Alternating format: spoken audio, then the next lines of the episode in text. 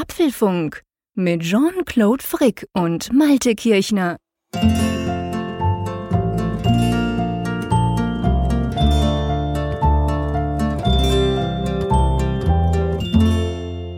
Herzlich willkommen zum Apfelfunk Nummer 24, aufgenommen am Mittwochabend, dem 24. Hey, das passt, August.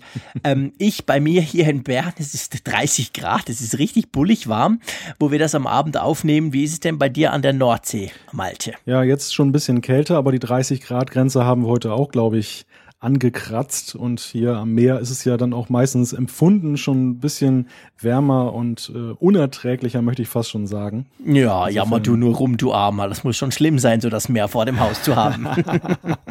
ja, okay. Also äh, manche sagen ja, ich arbeite dort, wo andere Urlaub machen. Das stimmt ja gewissermaßen auch. Ja gut, das sagen ja manche von Bergen auch. Eben. Es gibt ja genug Leute, die auch in die Berge in die Ferien fahren. Und ich glaube, es ist immer so, das, was man direkt vor der Haustür hat, kommt einem natürlich weniger speziell vor ja. als das entsprechend andere. Aber gut, wir wollen euch ja nicht über unseren Mehrtalk langweilen. Wir sind ja hier beim Apfelfunk und heute gibt's eine, ein bisschen eine spezielle Folge. Wir werden nämlich nur relativ kurz auf aktuelle Themen eingehen. Liegt natürlich auch daran, dass letztendlich die ganze Apple-Welt im Moment den Atem anhält und wartet, wenn denn endlich das iPhone 7 kommt. Drum gibt's nicht so arg viel News. Und dann werden wir aber gleich ins Feedback einsteigen, weil ähm, vielleicht eine kleine Zahl. Dieses Mal ist es 42. Ihr kennt das schon. Wir sagen uns ja immer die Skriptlänge, ähm, sagen wir euch, die wir haben haben von eurem Feedback, welches wir jeweils befüllen.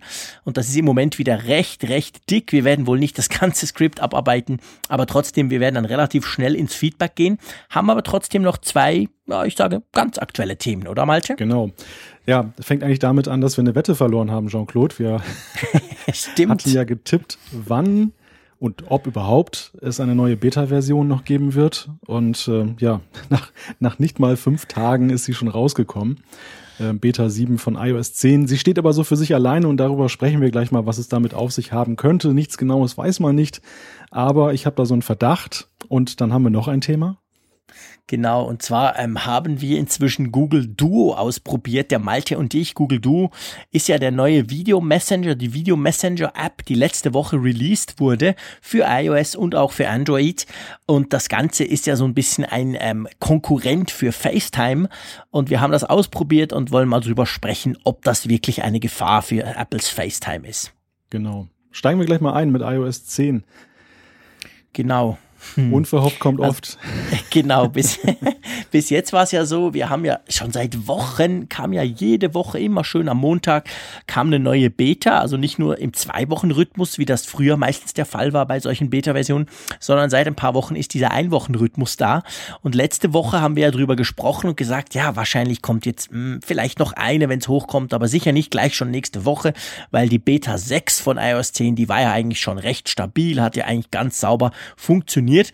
Ja, und dann am Freitagabend, Malte, ich war völlig überrascht, hab, muss ehrlich gesagt sagen, ich habe das auf Twitter gelesen. Mhm. Ich war noch unterwegs von der Arbeit und lese dann auf Twitter, hey, da kommt eine neue Beta. Ich glaube, genau, uns hat sogar einer angetweetet.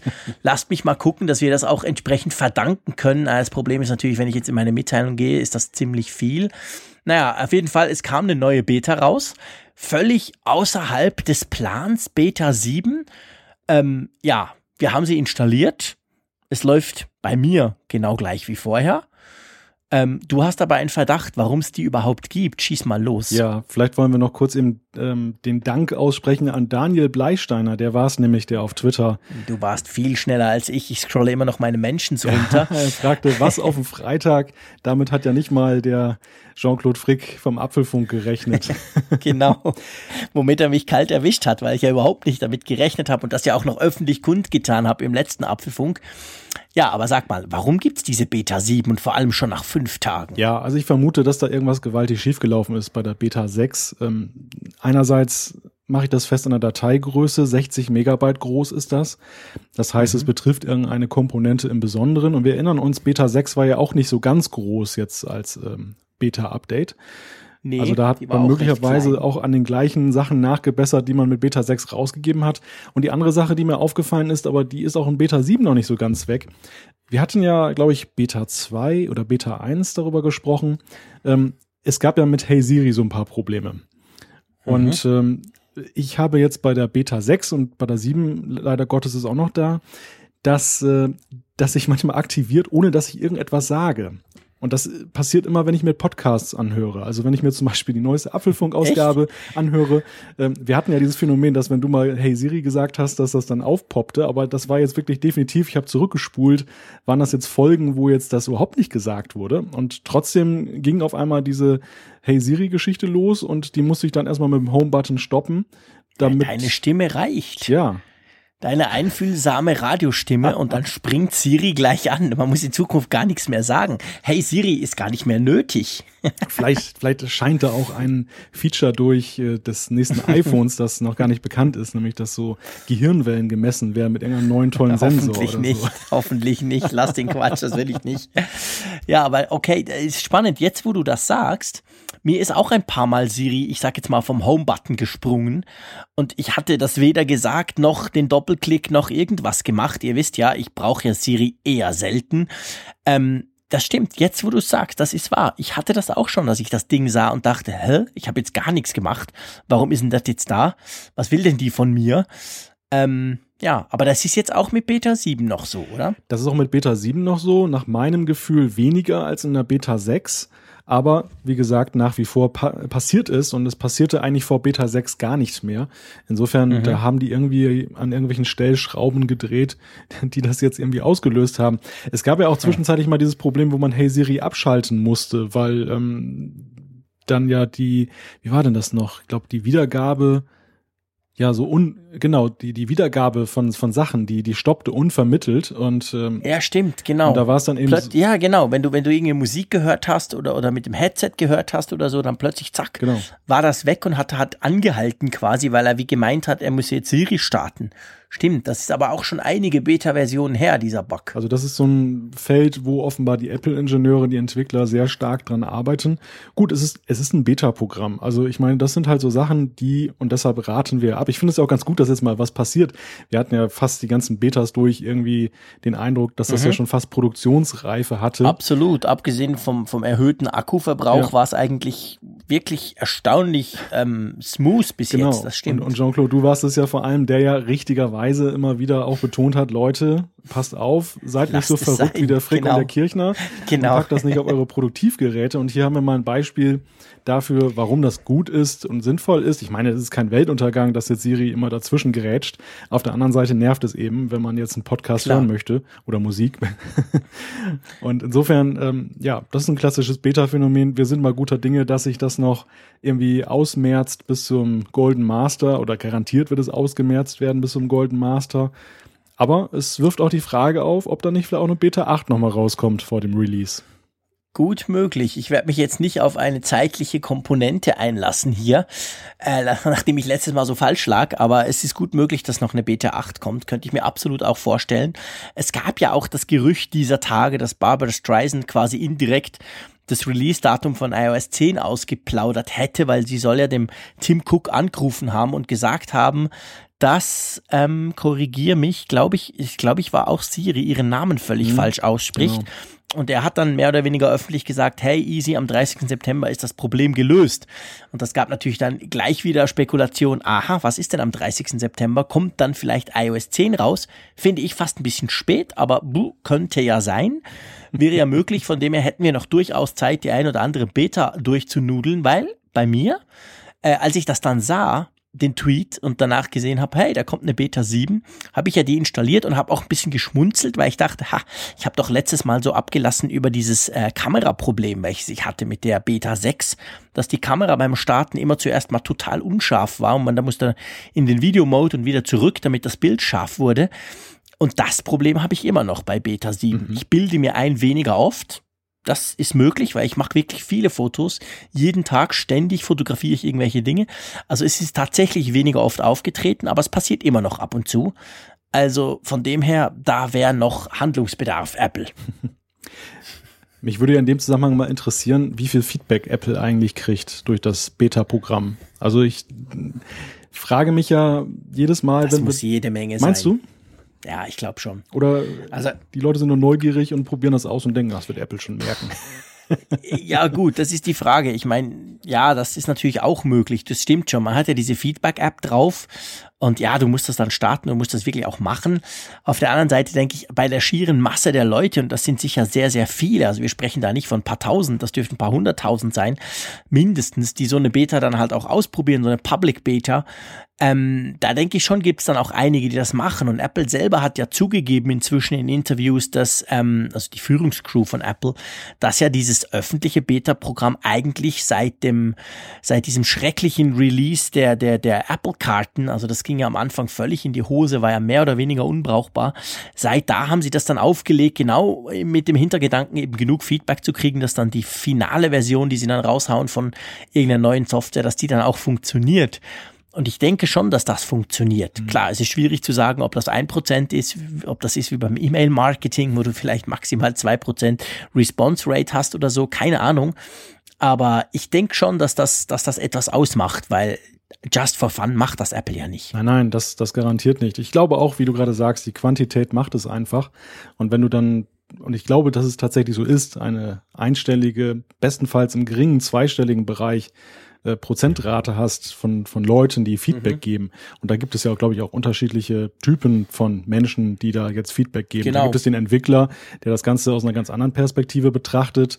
Äh, da gibt es den leidgeplagten Nutzer, der bemerkt, dass es etwas ja ein Fehler sein könnte, der eben nicht alle trifft und deshalb will er ihn gerne ausgemerzt haben. Das wäre ja auch nochmal ganz interessant, welche verschiedenen Typen man sich da vorstellen kann, die da Feedback geben, aber das würde an dieser Stelle zu weit führen.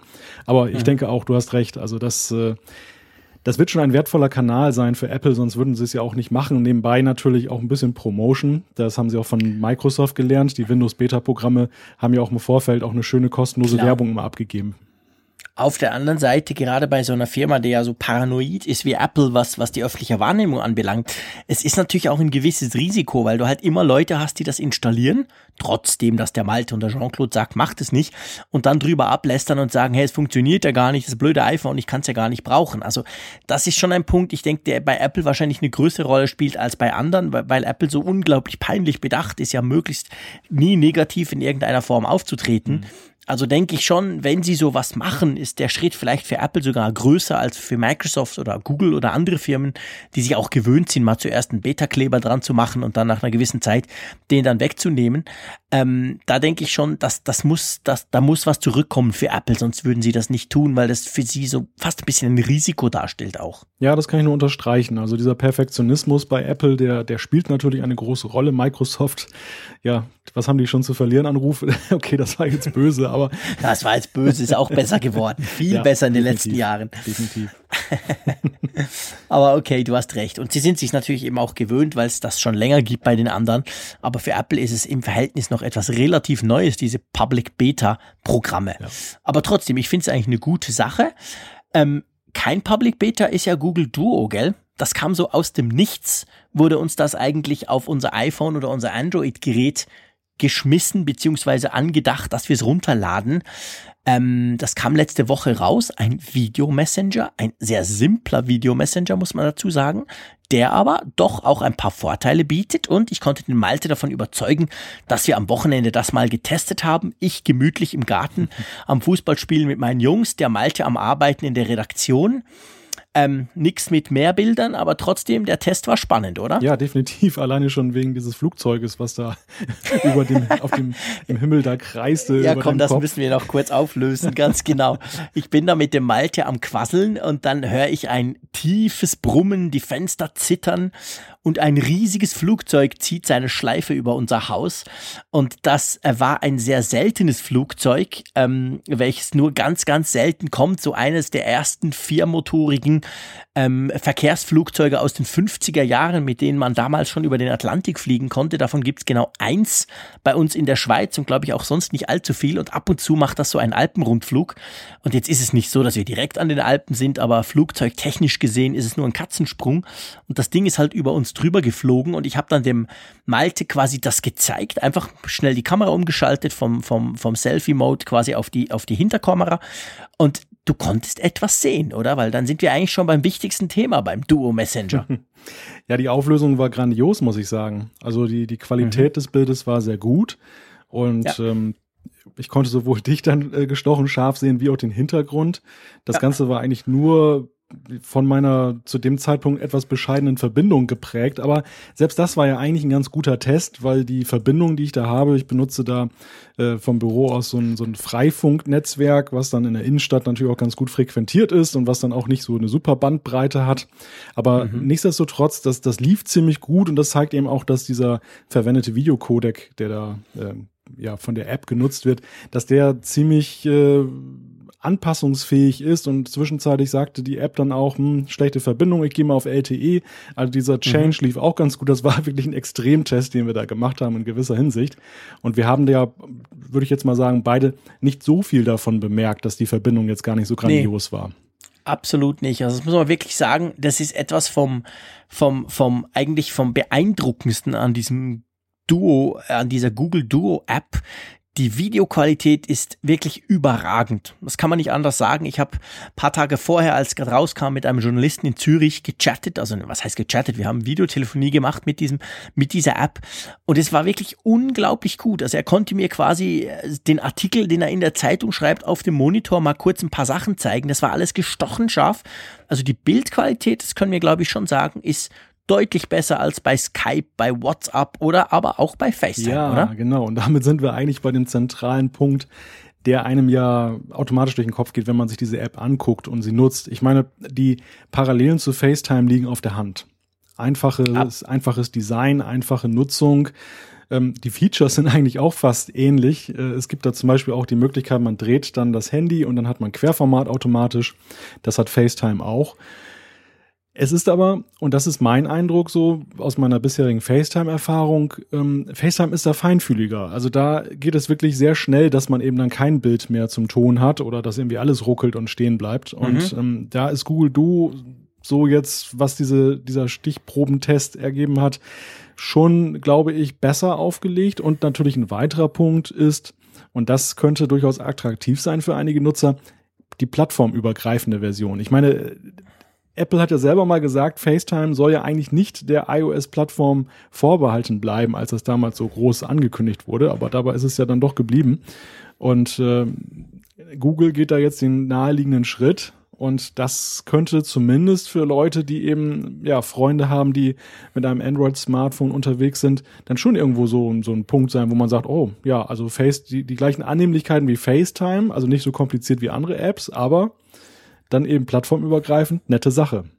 Absolut. Also ich denke, das ist der, der, der wichtigste Punkt eigentlich beim Google Duo, jetzt mal abgesehen von der Videoqualität, aber ähm, genau das, was du sagst, diese plattformübergreifende, äh, es ist genauso schnell eingerichtet wie FaceTime. Es hängt sich auch an deine Handynummer, also man muss kein Google-ID, kein Konto anlegen, nix. Das Ganze funktioniert ausschließlich über die, über die Handynummer und ähm, ist sehr einfach, man ist auch sehr schnell ready, man geht auf die Kontakte innerhalb der App, die scannt sofort sein eigenes Kontaktverzeichnis und sieht dann auch, wer das schon hat oder wer noch nicht. Äh, wer es noch nicht hat, den kann man einladen, alle anderen können, kann man quasi direkt mit einem Klick anrufen. Es funktioniert wirklich sehr gut. Ähm, und ich denke auch, das ist natürlich ein Punkt. Man, wenn du halt Leute hast mit Android und du willst mit denen Videotelefonie machen, die eben wirklich saugut, ich kann es nicht anders sagen, aussieht dann finde ich, ist Google Duo eigentlich gesetzt. Es ist viel besser als alles andere, was es sonst auf dem Markt gibt, von der Qualität her gesehen. Ähm, und das ist wirklich praktisch. Hat aber auch, würde ich mal sagen, also mir ist das jetzt innerhalb der Woche, wo es das jetzt gibt, habe ich ein paar Mal damit äh, telefoniert oder Videotelefoniert oder wie sagt man dem. Ähm, es hat aber auch seinen Preis, diese tolle Videoqualität. Du meinst in puncto Datenvolumen oder Akkuverbrauch? Äh, Datenvolumen, ehrlich gesagt, habe mhm. ich gar nicht gecheckt. Ich, ich habe ja glücklicherweise hier eine Flatrate ähm, auf meinem Handy und zu Hause natürlich WLAN und im Geschäft auch.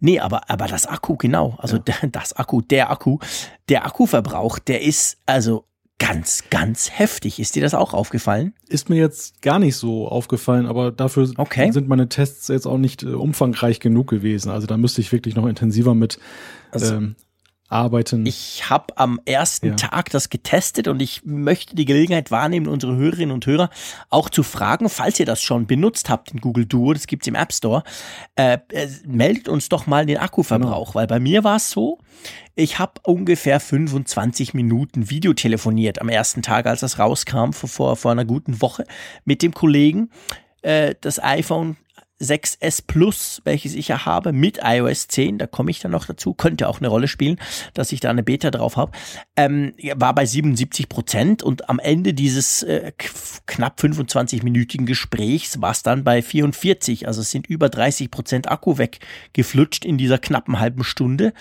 das fand ich schon relativ heftig. Also gut, ich muss zwar fairerweise sagen, ich habe schon lange nicht mehr so lange mit FaceTime was gemacht. Ich weiß nicht, wie viel Akku der frisst, aber ich glaube, das ist weniger ein Problem dort. Weil bei Google Duo, bei mir auf meinem iPhone, sagen wir es mal so, kann ich wirklich quasi zusehen, wie der Akku schmilzt. Das ist, das ist noch, das ist noch schlimmer als Pokémon Go. Das will was heißen. Da hat Google vielleicht noch so diesen Bananen-Software-Ansatz, dass man, dass die, dass die Software beim Kunden reift.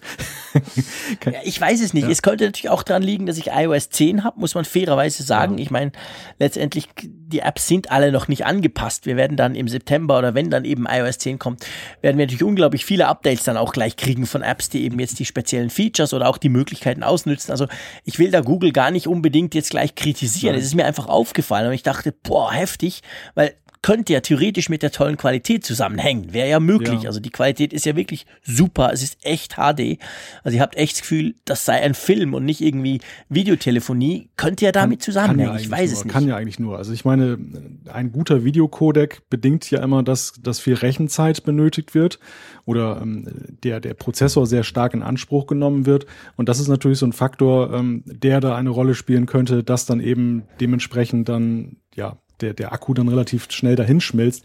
Ein anderer Faktor ist, und ich will da jetzt auch nicht Google da zu Unrecht jetzt schlecht reden, ähm, wir wissen ja nicht, wie stark der Akkuverbrauch ist, wenn man über die Standard ähm, APIs dann geht, um sowas zu programmieren. Also Apple hat natürlich mit mhm. FaceTime einen, einen Vorsprung gegenüber den ja, Mitbewerbern. Sie sind auf Systemebene unterwegs. Sie, sie den brauchen sie ja auch immer und, bei ihren genau. App, das ist klar. Und das können wir übrigens noch an einem anderen Beispiel hier sehr schön sehen, wo, wo FaceTime einfach gegenwärtig noch sehr und mit iOS 10 dann äh, weniger, aber immer noch überlegen ist. Und das ist diese Frage, wie erreicht mich ein Anruf über Google Duo?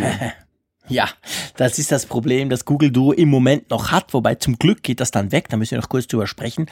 Äh, hat ja auch Skype, hat auch WhatsApp, all diese Apps haben im Moment das Problem, wenn du angerufen wirst, passiert eigentlich nichts anderes, als dass bei dir quasi eine, eine Push-Notification hochpoppt die halt sagt, äh, da ist ein Anruf. Und wenn du da nicht sofort drauf reagierst, dann ist der Anruf weg. Ja. Und äh, meistens, also ehrlich gesagt, ich habe es noch nie geschafft, so eine Push-Notification in der Geschwindigkeit anzuklicken, dann die App zu öffnen dass der Anruf noch da wäre. Also im, im Normalfall läuft es drauf raus, du machst die App auf und siehst in der App ein unbeantworteter Anruf, klickst nochmal drauf und baust dann nochmal auf. Also mhm.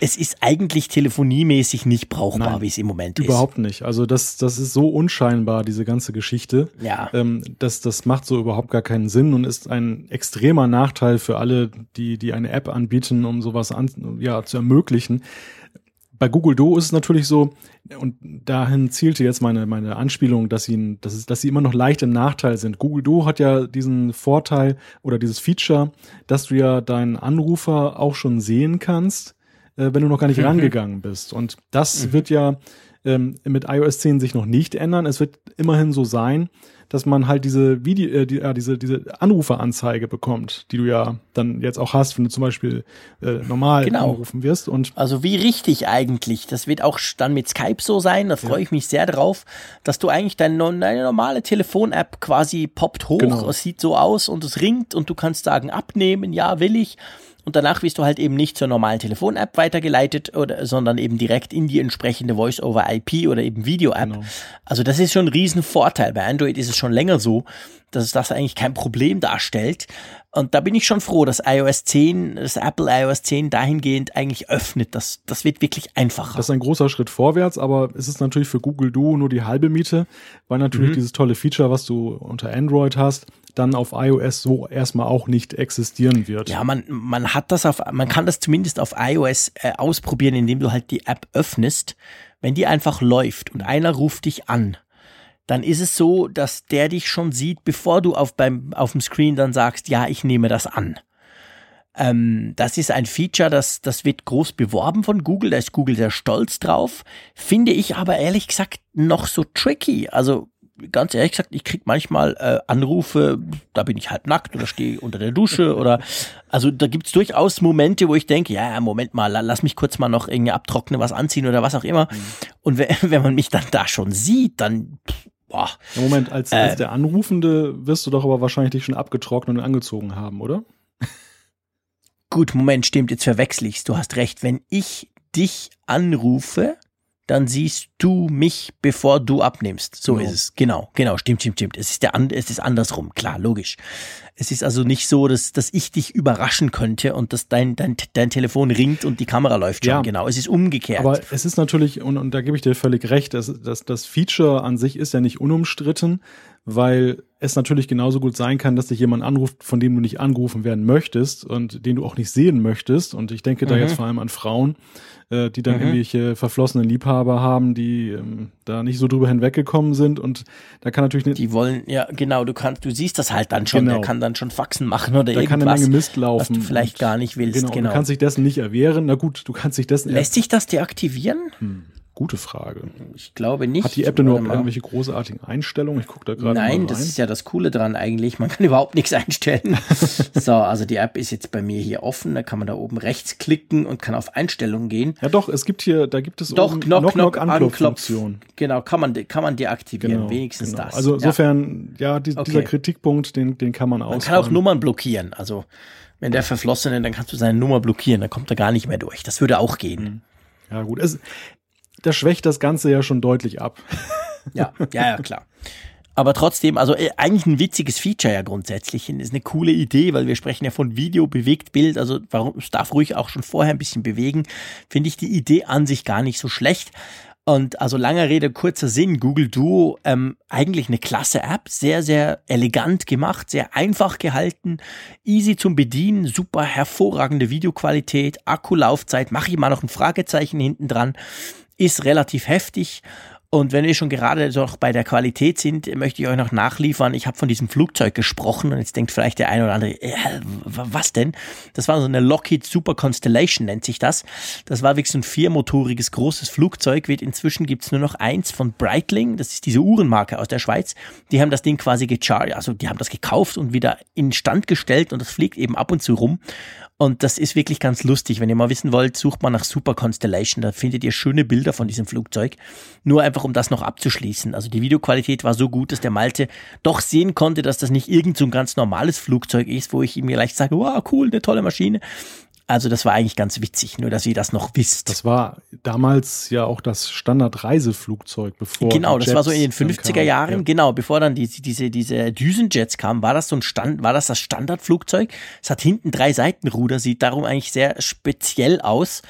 Ja, und macht halt diesen unverkennbaren Ton, den all diese, diese alten Motoren machen, diese, diese, diese großen, riesigen, großen Motoren, die wummern so. Das tönt eben wie wenn irgendwie ein amerikanisches ähm, Auto vorbeifährt, so ein V8 oder so. Und das ist ganz speziell, finde ich ganz, ganz lustig. Wollte eigentlich auch mal damit einen Alpenrundflug machen, aber es ist so wie immer bei so Geschichten, du musst dich, glaube ich, eineinhalb Jahre vorher anmelden, weil es hat nicht so viele Plätze und es fliegt auch nicht so häufig. Gibt auch nicht mehr viele Leute, die es noch fliegen können. Von dem her ist das eine ganz spezielle Sache. Hm. So, ich würde sagen, wir machen unter Google Duo einen Punkt ja. und gehen in unsere Feedback-Sektion über. Einverstanden? Sehr gerne. Cool. Magst du gleich mit dem Nico anfangen? Ja, der Nico hat uns eine E-Mail geschrieben und ähm, er möchte einfach nur einen Hinweis für unsere Hörer beisteuern. Und zwar Apple tauscht gerade noch kostenlos die Displays von MacBooks mit Retina-Display aus, die vom sogenannten Staingate betroffen sind. Und dabei, äh, so schreibt Nico, handelt es sich um Flecken, die häufig am Displayrand zu sehen sind und dadurch entstehen, dass sich die Antireflexionsschicht des Displays ablöst. Und er hat das bei seinem äh, MacBook Pro Retina Late 2014 vergangene Woche, beziehungsweise jetzt ist es schon eine Woche mehr her, glaube ich, kostenlos bei einem Apple Premium Partner machen lassen. Und äh, dort hat er dann aber erfahren, dass dieser kostenlose Austausch, und das ist tatsächlich so bei vielen Austauschprogrammen von Apple, die sind zeitlich befristet, das gibt es nur noch bis Mitte Oktober 2016. Und das möchte er gerne unseren Hörern weitergeben. Wer also da ähm, betroffen ist oder glaubt, betroffen sein zu können, schnell informieren und dann vor der Deadline noch diesen kostenlosen Service in Anspruch nehmen. Ganz herzlichen Dank, Nico, für diesen Hinweis. Ja, das ist cool, mach doch das, das ist eine gute Sache. Der Florian hat uns eine E-Mail geschrieben. Ähm, da schreibt er, ich habe in den letzten Wochen sehr viel Zeit damit verbracht, abzuwägen, meinen Daily Workflow komplett auf das iPad Pro 12,9 Zoll umzustellen. Und er schreibt dann, mein MacBook Air verkaufe ich dann. Bleibt noch das Problem mit dem USB-Anschluss. Gibt es eine Möglichkeit, einen eigenen USB-Stick ans iPad anzuschließen? Wenn ja, mit welcher App macht ihr das? Ja, also mir ist ehrlich gesagt keine Möglichkeit bekannt. Mhm. Ihr wisst, ich bin so ein Cloudy. Ich, ich habe alles in der Cloud, habe da auch keine Hemmungen beziehungsweise keine Probleme mit, wenn das irgendwo in der Cloud liegt. Von dem her arbeite ich mit dem iPad oder dem iPhone eigentlich völlig in der Cloud. Drum brauche ich das gar nicht unbedingt, dass ich so einen USB-Stick haben äh, möchte, mit dem ich irgendwelche Daten transferieren müsste.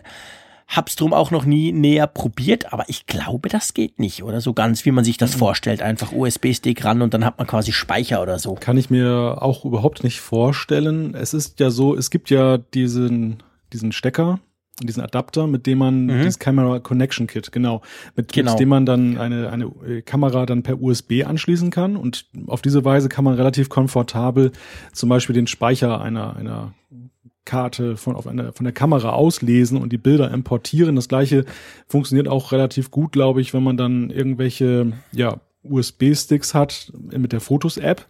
Aber es ist eben so, es gibt keine Schnittstelle meines Wissens, dass man regulär auf das Dateisystem des Sticks zugreifen kann. Mag sein, dass es vielleicht eine dritte. Gibt ja auch keinen Dateimanager im ja, iOS. Das ist ja etwas, was völlig fehlt. Ich, weiß, ich wüsste jetzt auch nicht, ähm, wie eine Dritt-App das hinkriegen will. Also jetzt ohne Jailbreak oder solche Geschichten jetzt auf offiziellen mhm. Wege.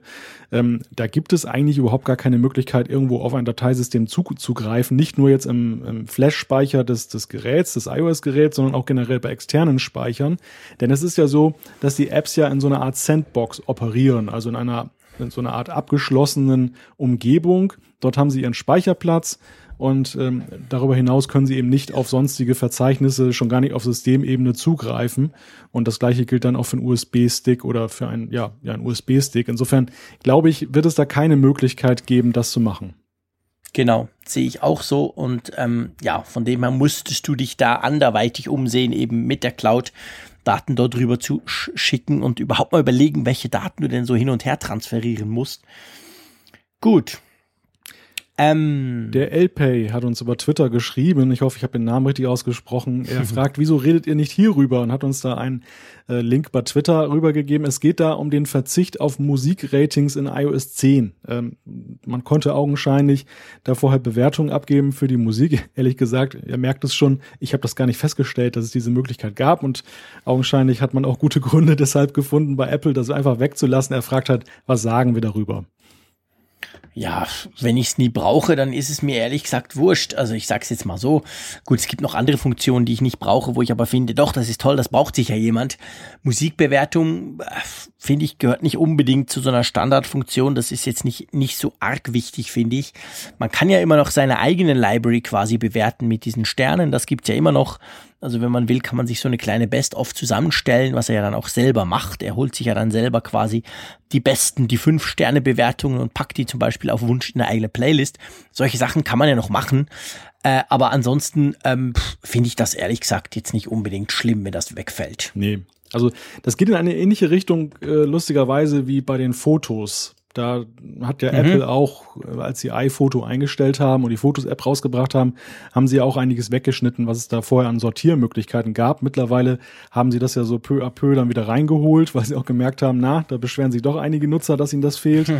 das ist mal so eine Gratwanderung, glaube ich, ähm, inwieweit man da Sortierinstrumente eben bereitstellt es macht halt wenig Sinn, irgendwelche Instrumente bereitzustellen, die kaum jemand nutzt, weil sie einfach dann potenziell Verwirrung stiften und eine App überfrachten.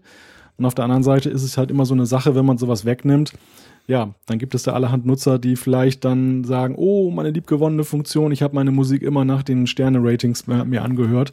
Ja, dann ärgert man sich natürlich zu Recht, ne? Klar, also das ist halt immer so, aber ich denke schon, Apple hat den Fokus letztendlich drauf, dass sie möglichst ähm, einfach sind, dass sie halt viel Dinge weglassen. Ich meine, Apple ist letztendlich der Meister des Weglassens immer noch.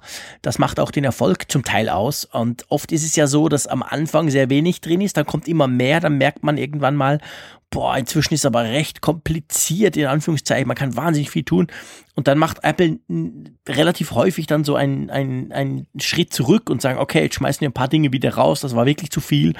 Also von dem her könnte ich mir das sehr gut vorstellen, dass ja. das vielleicht hier auch wieder der Fall war. Ich denke auch, dass Apple und der, jeder Nutzer eines iOS-Gerätes wird ja vorher gefragt, ob er zustimmt, Diagnosedaten, Nutzungsstatistiken ähm, zu übermitteln dass Apple auch ein relativ gutes Bild, einen relativ guten Überblick darüber hat, äh, inwieweit bestimmte Funktionen genutzt genau. werden oder nicht. Also nicht jetzt identifizierbar, ja. dass man sagen kann, der, der, der Frick, der, hat, der hört sich immer aber Revival-Bands an und gibt immer fünf Sterne dafür. Das, so genau wird es, glaube ich, nicht sein, aber das braucht, braucht ja auch gar nicht für Apple. Für Apple ist halt einfach interessant, werden bestimmte Funktionen genutzt und wie werden sie genutzt?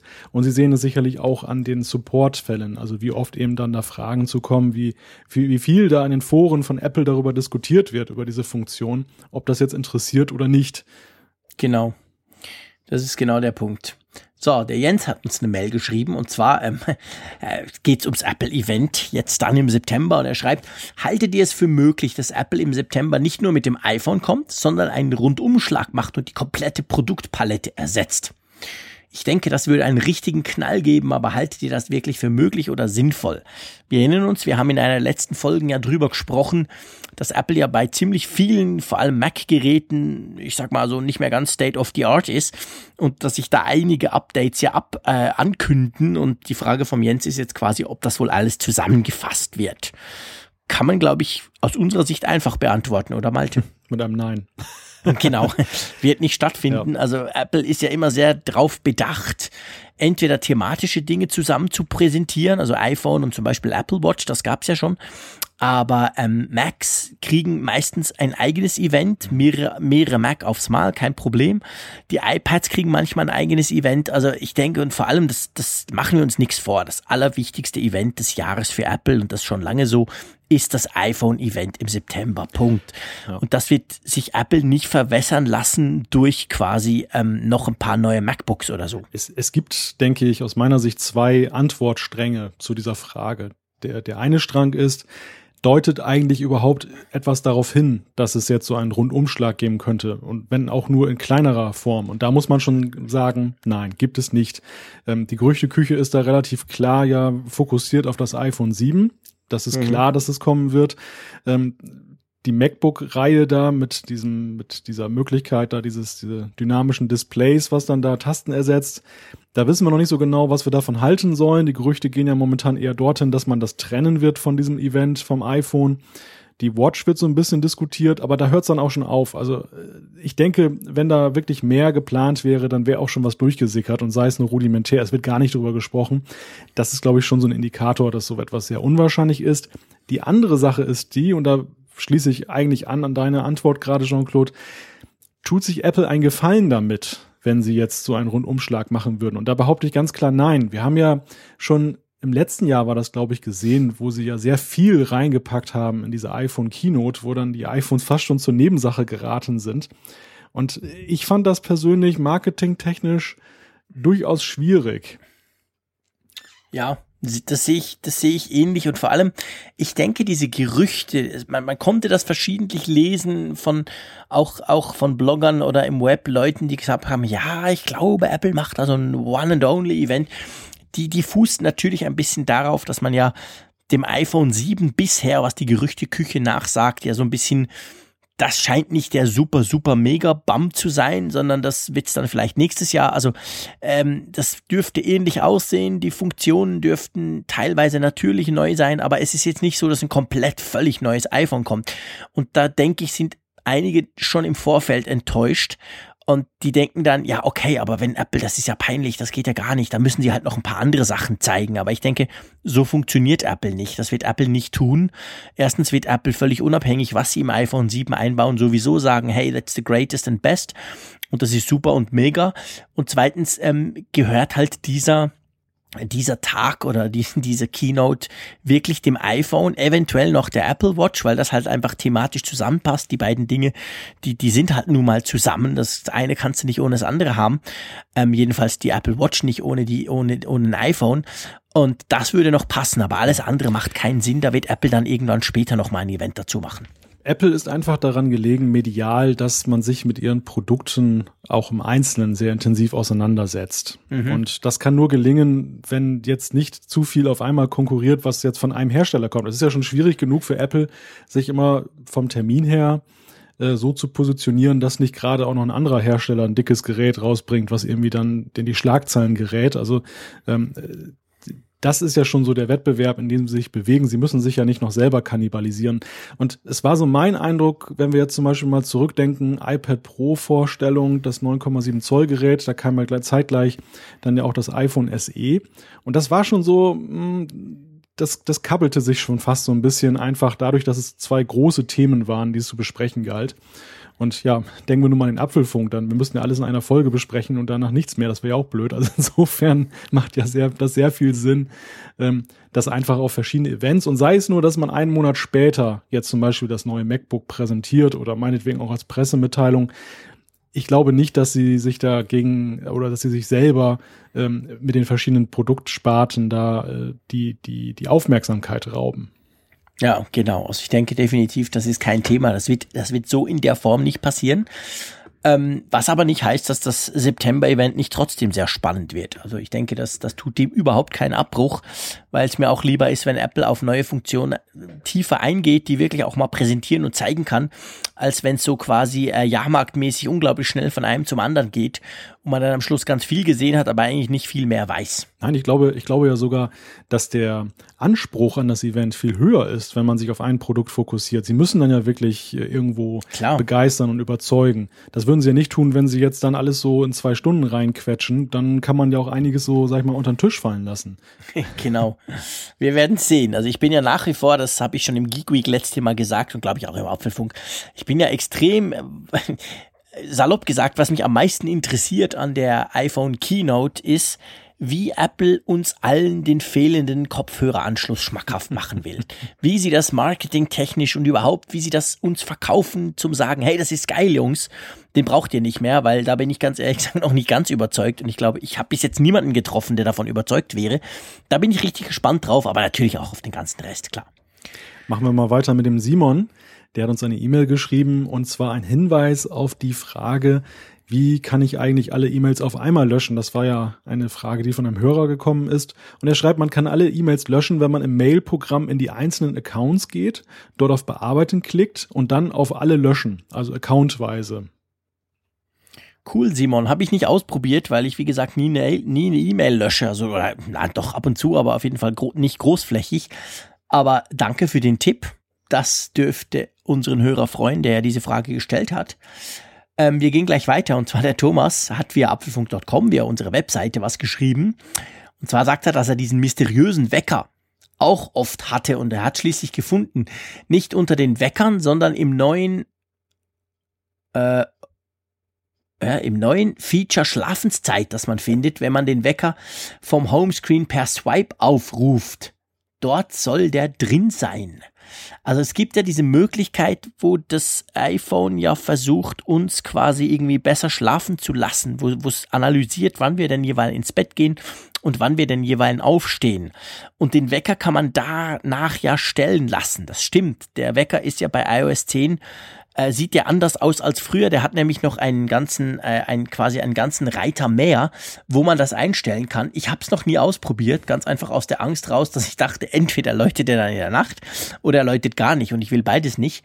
Ich bin dann auch ein Traditionalist. Hast du dieses neue Feature schon mal ausprobiert? das, das Feature ist für uns beide völlig ungeeignet, weil, weil es achtet vor allem darauf, dass wir beide genug Schlaf bekommen. Und, Stimmt, gar nicht gut. Richtig, das, das, äh, das brauche ich kein iPhone, das mir sagt, dass ich zu wenig wenig schlafe. Das, das wissen wir so schon. Also das weckt nur das schlechte Gewissen und letztendlich ist man doch machtlos, weil es versucht ja irgendwo dann diesen Zeitkorridor hinzukriegen im Rahmen des Möglichen, dass du dann doch noch genug Stunden hinkriegst. Aber wenn du zu spät ins Bett gehst und sagst, so und so spät muss ich aber sowieso aufstehen, dann ist es eigentlich sinnlos, die ganze Sache. Es ist wenig Spielraum, ist genau der Punkt.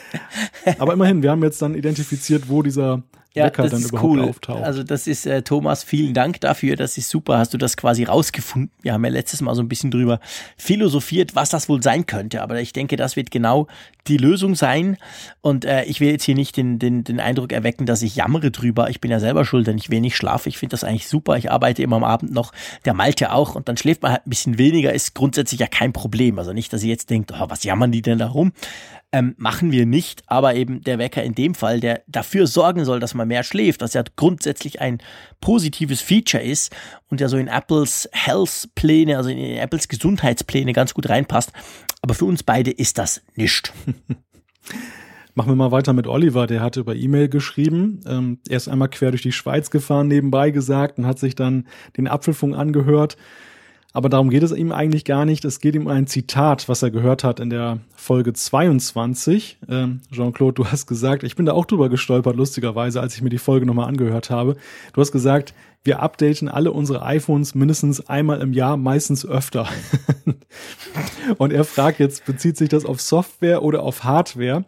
Ähm, das ist ihm nicht so ganz klar. Falls Software-Update, dann ist sein Feedback hiermit hinfällig und kann ignoriert werden. Falls Hardware-Update, dann möchte er doch mal anmerken, dass nicht jeder einmal pro Jahr ein neues Smartphone kauft. Das dürfte vermutlich eher die absolute Ausnahme sein, Tech-Journalisten mal ausgenommen. Ja, Oliver, hast du natürlich völlig recht. Ich, ich habe die Software gemeint. Ich weiß nicht mehr ganz genau, was das jetzt mit CarPlay zu tun hat, weil du hast es geschrieben rund ums CarPlay, ums Thema CarPlay rum, äh, wo ich ja drüber lamentiert habe, dass man das mit dem Auto eben nicht so einfach updaten kann. Aber ähm, natürlich meinte ich die, nicht die Hardware, sondern die Software. Und es ist auch so, selbst ich als Oberfreak und der Malte, wir wechseln ja unsere iPhones maximal einmal im Jahr, weil ehrlich gesagt, Apple bringt ja auch nicht mehr raus. Das und das Punkt. SE haben wir zwar beide ausprobiert, haben wir beide festgestellt, das ist so ein Babyphone. Das ist nichts für uns. Also von dem her ist es schon so, dass wir eigentlich so von Oktober auf Oktober jeweils dann die neuen Apple-Geräte, äh, die neuen Apple-iPhones dann äh, zu uns nehmen und die auch testen und meistens dann ähm, auch kaufen oder behalten, aber nicht mehrmals pro Jahr definitiv. Und ich bin mir auch völlig bewusst und ich will auch das gar niemandem unterstellen. Meine Frau hat ein iPhone 6, die ist super zufrieden, die wird auch jetzt wahrscheinlich nicht, nicht wechseln. Und äh, bei den meisten ist es auch so, dass vielleicht ein Zweijahresrhythmus durch den Provider gegeben ist, weil man halt alle zwei Jahre dann ein bisschen Rabatt kriegt, wenn man den Vertrag verlängert. Aber ähm, alles drunter dürfte schon ziemlich, ja, geht halt heftig ins Geld. Das ist mir völlig bewusst. Also ich, ich habe das um, ich, ich, es ging um Software eigentlich, weil ich wollte eigentlich damit vergleichen, dass wir ja die Software beim iPhone oder auch beim Android-Smartphone spielt eigentlich nicht so eine Rolle sehr, sehr häufig updaten. Wir kriegen neue Funktionen, wir kriegen neue Möglichkeiten und beim Auto, beim Entertainment-System, was ist ja eben nicht, nicht mehr nur ein Radio, es ist ja viel mehr, passiert das eben gar nie. Und das wollte ich eigentlich damit sagen, dass man da quasi eben mein Turan, acht Jahre alt, ein schönes Auto, ich mag ihn, aber das Entertainment-System ist eben auch acht Jahre alt. Da kam nie ein Update, da wird auch nie eins kommen. Das, das wollte ich damit sagen. Also auf Software-Ebene wollte ich quasi sagen, hey, schön, wie einfach das ist, dass man das machen kann bei den Smartphones und bei fast allen anderen Geräten aber beim Car Entertainment eben nicht. Ich glaube auch, die Verwirrung ist so ein bisschen entstanden, weil wir halt über Hardware gesprochen haben und du hast ein Software-Beispiel ja. gebracht. Ja, ähm, genau. Es ist halt ein schönes Beispiel dafür, ähm, und das geht mir häufig mit meinen eigenen Aussagen auch so, dass man manchmal etwas sagt und das ist dann nicht so ganz präzise. Es fällt dann in dem Moment nicht auf und äh, hinterher Klar. beim Abhören. Also ich bin so dankbar, dass das den Hörern bei mir noch nicht so häufig aufgefallen ist, weil ich das bei mir auch schon häufiger mal entdeckt habe, dass ich sowas ja, ja ich, ich glaube, das ist ja auch habe. das Schöne. Wir haben ja schon oft drüber gesprochen, den Apfelfunk machen wir live. Also live im Sinn von nicht, wenn ihr uns jetzt hört, dann ist es schon aufgenommen und ihr ladet es ja runter. Aber wir nehmen das live auf in einem an einem Schnürsenkel quasi. Also wir stoppen nicht, wir schneiden nicht raus, wir sagen nicht, oh Moment, da war ich jetzt unklar, äh, ich habe mich verquasselt, sondern wir machen das eins zu eins. Ich finde, das ist irgendwie, das gehört dazu. Das ist für mich fast so ein bisschen wie Radio. Das soll, das soll auch so sein und das führt natürlich auch dazu, dass ich mich ab und zu zack, ver, verquassle, zerquassle oder irgendetwas un, unklar sage und dann sind wir natürlich extrem froh, wenn ihr uns das auch meldet und nicht einfach denkt, Hä, der Frick wieder, was quasselt der da für ein Mist? Das könnt ihr auch denken. Aber ähm, ihr könnt natürlich auch schreiben, hey, was soll denn das? Was ist das für ein Quatsch? und dann versuchen wir uns A daran zu erinnern und B versuchen wir es dann wieder gerade zu biegen. Also da sind wir eigentlich sehr froh um euer Feedback. Also das gilt für uns beide. Du bist ja nicht der Einzige, der, der, sich mal verquasselt. Das möchte ich auch mal feststellen. Ähm, Oliver hat aber auch noch geschrieben, dass ähm, er aber festgestellt hat, und da, da sind wir eigentlich beim Thema CarPlay nochmal, dass die Autohersteller, ähm, denen ist jetzt wohl doch schon mehr bewusst, dass es etwas doof ist, wenn das Auto nicht aktualisiert wird. Und äh, er schreibt, dass es da sogenannte modulare Infotainment-Baukästen gibt. Ähm, also, dass man ja durchaus dann jetzt künftig die Möglichkeit vorsieht, dass man eben Klar. Navigationsgeräte, Radios, weil eben die Technik sich ständig ändert, dann auch eben in der Lebenszeit eines Autos auswechseln kann, ohne dass man jetzt große Nachteile hat, weil dann irgendwelche integrierten Komponenten nicht mehr funktionieren. Ja, das hoffe ich wirklich, dass das wäre cool und ich werde versuchen bei meinem nächsten Autokauf, der hoffentlich noch nicht gleich ansteht, aber vielleicht da ein bisschen drauf zu achten, weil das ist tatsächlich etwas, was mir dann auffällt. Hab ein schönes Auto, aber irgendwie ein völlig, ja, also völlig, was heißt völlig? Es funktioniert, aber halt nicht mehr up to date ein, ein, ein altes System drin. Und ich hoffe schon, dass, dass, dass sie das machen, nicht nur VW, sondern die anderen auch. Wie das dann gelöst wird, was das dann kostet, ist natürlich dann eine andere Frage, ob sich das überhaupt lohnt oder ob man sich am Schluss dann nicht eben doch für irgendwie 120 Euro ein TomTom reinklebt an die Scheibe. Das ist dann eine andere Frage. Aber auf jeden Fall, da geht was, da hast du recht, Oliver. Ähm, das, da passiert im Moment extrem viel, auch gerade im, im, im Autobereich und auch gerade da wird Modularität vor allem Software-Updates sind da eigentlich ganz ein großes Thema. Das kommt schon. So, der Stefan hat uns eine E-Mail geschrieben und zwar schreibt er, zum Tassenthema wollte er sich ähm, äußern, äh, weil er sagt, das sei doch noch gar nicht angeschnitten. Er sagt, ich würde euch gern etwas geben, per PayPal würde ich bevorzugen. Und wie wäre es, wenn jeder, der zum Beispiel mindestens 10 Euro spendet, eine Tasse bekommt? Die Tassen und der Versand dürften somit abgedeckt sein bei großer Bestellung und damit wäre das Tassenthema auch im Spiel. ähm, ihr erinnert euch, äh, der Malte hat mir ja eine Apfelfunktasse geschenkt, die hat er mir geschickt. Die Schweizer Post hat sie ein paar Wochen noch ähm, liegen lassen, aber die kam am Schluss bei mir an. Ich habe sie ganz begeistert vertwittert und wir bekamen dann tatsächlich einige Anfragen. Hey, cool, eine Apfelfunktasse wollen wir auch haben. Wir sind dann aber zum Schluss gekommen, dass das eigentlich, ich sag's mal, den Aufwand nicht unbedingt lohnt. Dass es halt für uns doch ein relativ großer Aufwand ist, das zu machen. Und wir natürlich auch das finanzielle Risiko vielleicht nicht unbedingt eingehen wollen, da gleich mal 50 Tassen zu produzieren. Drum haben wir das so auf die Seite gelegt. Ähm, Stefan, deine Idee grundsätzlich ist ist okay. Das mit dem Spenden, da kommen wir vielleicht gleich dazu. Gell, mhm. Malte, da hat sich ein bisschen was getan bei uns. Wir haben jetzt einen Flatter-Button, der Malte erklärt das nachher gleich. Aber trotzdem, wir wollen das im Moment mal noch außen vor lassen, weil ähm, ihr wisst, so ein Podcast, der ähm, macht sich nicht von alleine. Das gibt schon auch ein bisschen zu tun. Das macht uns riesig Spaß, aber ganz ehrlich gesagt, wir sind, wir wollen jetzt nicht unbedingt unsere Zeit, die wir für den Apfelfunk aufwenden, auch noch in Tassen äh, irgendwie in Tassen bringen, äh, in die Produktion von von von Kaffeetassen, auch wenn die Tasse wirklich sehr schön ist. Vielen Dank. ja, das Problem mit den Tassen ist eigentlich, ähm, die Nachfrage ist nicht groß genug, dass wir das Thema outsourcen können. Ja. Und ähm, sie ist aber auch nicht so klein, dass wir das Thema ignorieren können. Deshalb behalten wir das mal so im Hinterkopf. Es ist aber definitiv einfach zu aufwendig, äh, wenn wir das noch so nebenbei machen würden. Das, das kriegen wir einfach nicht gewuppt, zumal da auch noch so ein paar Hindernisse sind. Das haben wir eben gerade gesehen, in Anführungszeichen bei diesem Testlauf, wo ich Jean-Claude eine zugeschickt habe. dass genau, dann eben auch schon mal voll in die Ja, Hose. ja, genau, dass der Versand dann, dann ein, entweder ist es, ist es schweineteuer, äh, wenn wir zum Beispiel jetzt von Deutschland das in die Schweiz schicken würden oder ins andere Ausland. Ähm, und äh, ja, machen wir es günstiger, wie zum Beispiel über den regulären Postweg ja, dann ist halt das Risiko, dass es irgendwo vier Wochen hängen bleibt und dann muss man noch einen Nachforschungsantrag stellen, äh, wo es denn wohl geblieben ist. Nebenbei bemerkt, ich habe von der Deutschen Post vor zwei Tagen jetzt ein, ein Antwortschreiben gekriegt auf meinen Nachforschungsauftrag, dass die Tasse angekommen ist bei dir. Sehr schön. Es ist auch schon einige Wochen her, dass die bei mir angekommen ist, aber okay. Die Schweiz, muss man fairerweise sagen, ähm, ist da eben tatsächlich Entwicklungsland, beziehungsweise halt nicht Europa, sondern irgendwo. Und das habe ich jetzt heute gerade wieder festgestellt, weil Apple tatsächlich versucht hat, mir ein neues Smart Keyboard für mein iPad Pro zu schicken mit den, das gibt's ja inzwischen auch in schweizerischer Tastaturlayout oder im deutschen Tastaturlayout. Da habe ich mir eins kommen lassen und das ist jetzt auch eine ganze Woche am Zoll hängen geblieben. Ähm, erst auf meine Tweets hin an DHL, ja, was denn das ist, ob sie es denn irgendwie verloren haben oder selber gebraucht haben, kam da ein bisschen Bewegung rein. Das kam jetzt heute, aber das lag eine Woche rum. Wahrscheinlich, weil irgendein Zettel verkehrt rum aufgeklebt war oder irgendetwas, keine Ahnung. Aber die Schweiz ist da echt schwierig. Also am besten E-Mail schicken und alles nur digital, aber sobald ihr irgendwas Richtiges schickt, rechnet damit, dass der Schweizer Zoll zuschlägt und dann entweder wird's teuer oder es dauert furchtbar lange oder wenn ihr ganz fest Pech habt, beides, aber pünktlich kommt es praktisch nie an.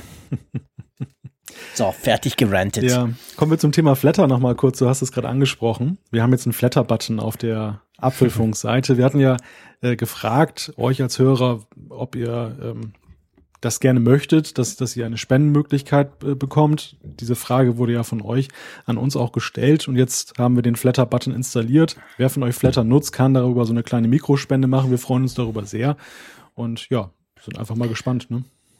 Genau, das würde uns natürlich extrem freuen. Ähm, fühlt euch nicht verpflichtet, sowieso nicht. Aber das wäre wär natürlich cool. Da können wir es für Hosting und für so ein paar Ausgaben natürlich ähm, dann entsprechend einsetzen. Wir werden wahrscheinlich auch noch einen PayPal-Button einbauen. Da bin ich gerade noch dran. Und sobald wir das dann haben, werden wir euch informieren. Aber der Flatter-Button, der ist eigentlich ab sofort live und ihr dürft das gerne mal ausprobieren. So, Werbung Ende. Gehen wir zum Jan, der hat äh, auf apfelfunk.com was geschrieben, gell? Genau, der hat uns einen Link rübergeschickt auf eine Tabelle bei Google Docs. Da hat sich jemand die Mühe gemacht und hat mal den Unterschied zwischen verschiedenen Podcast-Apps, also einerseits der Podcast-App von Apple selber und den von Drittanbietern äh, aufgestellt und ähm, wird leider nicht mehr aktualisiert, schreibt er, aber besonder, besonders wichtig war vielen damals, da sind wir wieder beim Thema, die Flatter-Integration, die jedoch dank dem Ende von Instacast eher nicht mehr relevant ist, wobei Podcasts da äh, seiner Meinung nach wieder einsteigen äh, oder äh, Podcat, Entschuldigung, Podcat, das ist ja auch eine App, da wieder einsteigen mhm. wollte. Ja, also eine relativ spannende Übersicht. Wir hatten ja die Frage eben von Hörern, was äh, findet ihr denn eigentlich so toll an Overcast, Castro und Co. Warum soll ich nicht die Apple eigene App nutzen? Ähm, wie gesagt, nutzt sie gerne, besonders da es uns der für die Chart-Positionierung relativ hilft. Aber ähm, wer sich diese Frage stellt, fundiert, muss jetzt nicht jede einzelne Seite von jeder App aufrufen oder gar die Apps downloaden. Da gibt es diese Tabelle, die wir verlinken werden, die ist ganz informativ. Genau. Das ist ganz cool. Vielen Dank, Jan. Und vielleicht auch an dieser Stelle ganz herzlichen Dank an jemanden. Ich weiß nicht mehr wen. Ich weiß auch nicht mehr über welchen Kanal uns das erreicht hat. Ob über eine E-Mail, ob über einen Tweet. Ähm, aber jemand hat mir geschrieben, ich habe ja letztes Mal meine Geschichte erzählt, dass ich den iPod Touch dazu brauche, um quasi die Chartposition des Apfelfunk-Podcastes zu monitoren, weil man ja in der Apple Podcast-App das zwar schön machen kann, aber eben nur mit dem entsprechenden Account, der hinterlegt ist. Und bei mir ist das ja ein Schweizer iTunes-Account, welches mich etwas weniger interessiert als die deutsche Chartposition. Ah ja, und da hat mir jemand geschrieben, dass in Pocket Casts, und das ist ja genau die App, die ich eigentlich brauche zum ähm, Podcasts zu konsumieren selber, da kann man die Charts auch angucken und da kann man sie auch nach Land umschalten. Und jetzt vielen herzlichen Dank hier mal ganz öffentlich. Sorry, weiß ich deinen Namen nicht mehr, aber das ist genial, weil seit ich das kann, brauche ich nicht immer diesen ähm, iPod Touch hier hochzunehmen und den zu aktivieren und zu gucken. Meistens lädt er dann ein paar Updates runter zuerst, sondern kann das mit meiner ganz normalen Pocketcast ähm, iPod, äh, Quatsch, Podcast-App machen. Super Sache. So kann ich quasi täglich auf unsere Chartposition schielen. Nein, das mache ich natürlich nicht, aber ab und zu macht das Spaß und das geht jetzt wirklich ganz, ganz toll. Vielen Dank. In diesem Zusammenhang auch ganz herzlichen Dank an unsere Hörer in der Schweiz. Ich habe nämlich heute mal geguckt in der Apple Podcast App. Äh, Platz sieben in der Hey, in der Rubrik Technologie. Schweizer. Also das ist echt cool. Genau. Und wir haben auch da mehrere positive Bewertungen. Also wir hatten ja mal über die im deutschen iTunes Store gesprochen und in der Schweiz haben wir auch sehr gute Bewertungen bekommen. Also ganz herzlichen Dank für dieses tolle Feedback. Das, äh also nach wie vor, ihr wisst das, wir sind jetzt ein halbes Jahr auf Sendung. Ja. Wir sind bei Nummer 24 und wir sind immer noch absolut baff. Also auch die letzte Sendung wieder ist durch die Charts geschossen. Äh, das ist, ich meine, da kann man sich nichts kaufen von, aber es freut uns halt einfach, dass ihr uns wirklich so zahlreich anhört, dass euch das gefällt, dass ihr uns so viel Feedback gebt. Nach wie vor, ich bin immer noch total begeistert. Ich finde das ganz klasse. Ihr erinnert euch, der Malte und ich wollten das ja zuerst mal ein halbes Jahr unter Ausschluss der Öffentlichkeit machen, so mit zwei, drei Hörern. So hat sich der Malte vorgestellt. Ist definitiv nicht so. Wir sind in ganz anderen Bereichen unterwegs und das macht einfach auch Spaß, weil man es weiß und denkt, hey cool, ich quassel da in meinem Mikrofon zusammen mit dem Malte und das gibt dann wirklich tausende von Leuten, die sich das anhören. Das macht einfach Spaß. Also auch an der Stelle nochmal ganz herzlichen Dank. So, der Sven hat noch eine E-Mail geschrieben. Spannendes Thema, Malte. Ja, es geht um die RAW-Bearbeitung am iPad. Ähm, Er muss demnächst seinen iMac in Rente schicken und da er hauptsächlich Fotos im RAW-Format mit Lightroom und äh, Photoshop bearbeitet, sucht er nach einer Möglichkeit, dieses nun auch mit seinem iPad zu erledigen. Und er fragt, äh, wirklich bearbeiten kann ich diese derzeit mit iOS nicht oder habe ich da etwas übersehen? Ähm, jetzt muss man dazu vielleicht sagen, ich, wir haben doch schon mal über Fotosachen gesprochen. Da habe ich mich als Fotoanfänger ge ge ge geoutet, also so im Sinn von, hey, ich habe einfach den Automatikmodus drin und los geht's. Von dem her ähm, bin ich wahrscheinlich nicht perfekter Ansprechpartner, aber es gibt ja Adobe Lightroom inzwischen auch fürs iPad. Und das weiß ich, hat in den letzten paar Monaten mehrere Updates bekommen. Und ich lehne mich jetzt mal aus dem Fenster raus, aber ich bin, ich dachte eigentlich, dass man damit RAW-Bearbeitung auf dem iPad relativ problemlos machen kann. Da muss ich jetzt passen. Ich glaube, ich kenne mich da noch weniger aus als ich, du. Ich habe es noch nicht ausprobiert. Ähm, ihr seht, wir geben ja auch das Feedback weiter, das wir kriegen, das wir selber nicht beantworten können. Auch da sind wir wieder bei unserer schönen Community, die eben so groß ist. Kann man relativ immer davon ausgehen, dass dann sich jemand meldet und sagt, ja klar, das geht doch, das macht man so und so. Und also auch in dem Fall ein kleiner Aufruf. Genau. Genau. Apfelfunk.com slash Experten. Dort könnt ihr das natürlich auch reinschreiben und dann entsprechend kommentieren.